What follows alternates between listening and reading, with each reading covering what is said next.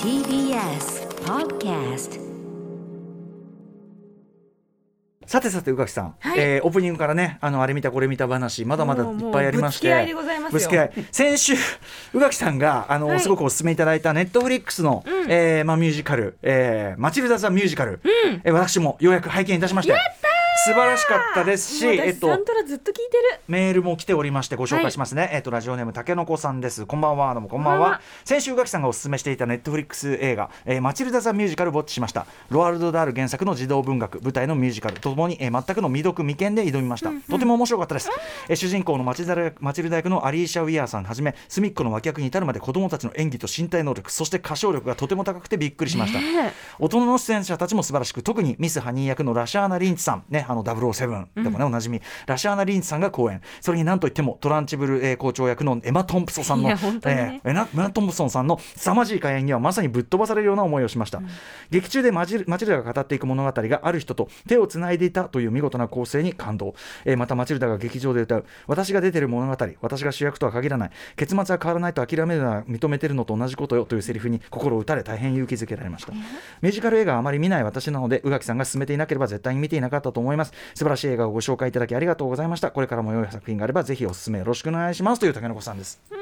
んよかった。おすすめがありました、あのー先週宇垣さんがお勧めいただいたポイントもちろんのこと要するにそのね決してくじけない、うん。あのなんかこうおねおそれこそ実のさ両親であっても、もう bad bad なだったら bad っていうかさ嫌な目にはあり得るんだけど肉親であってもそういうことはあり得るけどそこにこうもうめげずにですね必ずやり返すという、まあここでもあって。認めはしない。あのさお父さん側の人がさ、あれですよ。あのドラマでいうとスコセッシ制作の、えっと、ボードボークエンパイアのアルカポネ役、そしてアイリッシュマンでアルパチーノとあのすごく途中子供じみた言い合いをする ギャングを皆さん覚えてらっしゃいますかね。あの人だと思うんだけどあのなんかお父さんのねあのまあデフォルメされてるから、まあ、はい。コミカルであるんだけど、まあ、ひどい家庭っていう感じで、うんうんあのずーっとさあの自分が息子が欲しかったからか分かんないけどずーっとさうちの息子がうちの息子がいや私女の子なんだけどとか毎回ね。毎回言うのとかさななんなんこいつっていう感じなんだけどで、まあ、非常に厳しい学校に入れられて、まあ、厳しいっていうよりはもうなんかもうはっきり言って虐待的なうん。学校に、もうほとんど無所ですよね。無所みたいな。プリズンって言ってましたもんね。プリズン、えー エマ・トンプさんがそのが校長先生でというような感じで、うん。で僕まずね最初にすごくあの宇垣さんのおすすめポイントももちろんのこと感心したのは感動したのは、うん。あの日本語訳のね。字幕の役が、はいはいはい。あの英語でその日本語字幕つけてみたんですけど、うん。すごく実はかゆいところに手が届くっていうかよくできてて、うん。序盤でアルファベットの全てのも言葉をにちなんでこう歌っていくという歌があって。ABC の歌みたいになってるんですよね。歌。でも最初はそう気づかないんですよね、うん。最初こうやってこのこなんかこう歌ってて、でなんかまあそういう歌詞かなと思って聞いてるとそれが全て ABCD 全部ちなんでて、ん。で日本語のその役もちゃんとそこに合うようにちゃんと作られててだからそのミュージカルとしてのその英語のミュージカルとしてのカタルシスが、まあ、あんまり損なわれずにうん。こっちに伝わってくるようにすげえ工夫されてて、あれ珍しくない？あのレベルで工夫してんの。ちゃんとしてるっていう。本当、うん。あそこにまずだからあのネットフリックスのその字幕の配慮に行き届いてることにまずすごく感心したし、話もねだからあのあんまりネタバレしすぎないように言うけど本当に罪の役に至るまでちゃんと全員が立ち上がるっていうか、はい。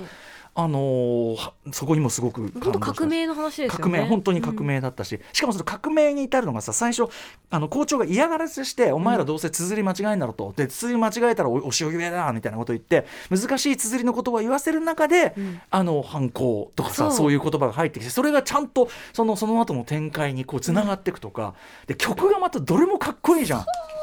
ですだからもう聞きながら歩いてたらすごいよ。なんかぴょんぴょこしちゃうよ。結構さ鼓舞本当にだからレボリューションになっていうかさはい鼓舞していく歌だし、最後にはそのあの本当にこう革命万歳の歌になっていくっていうかさ、しかもその革命万歳の歌を主導するのが劇中ずっとこうある意味心折れてしまった。そう。あの体制側にそのある意味こう従うしかなかった、うん。あの子であることがめちゃくちゃグッとくるし、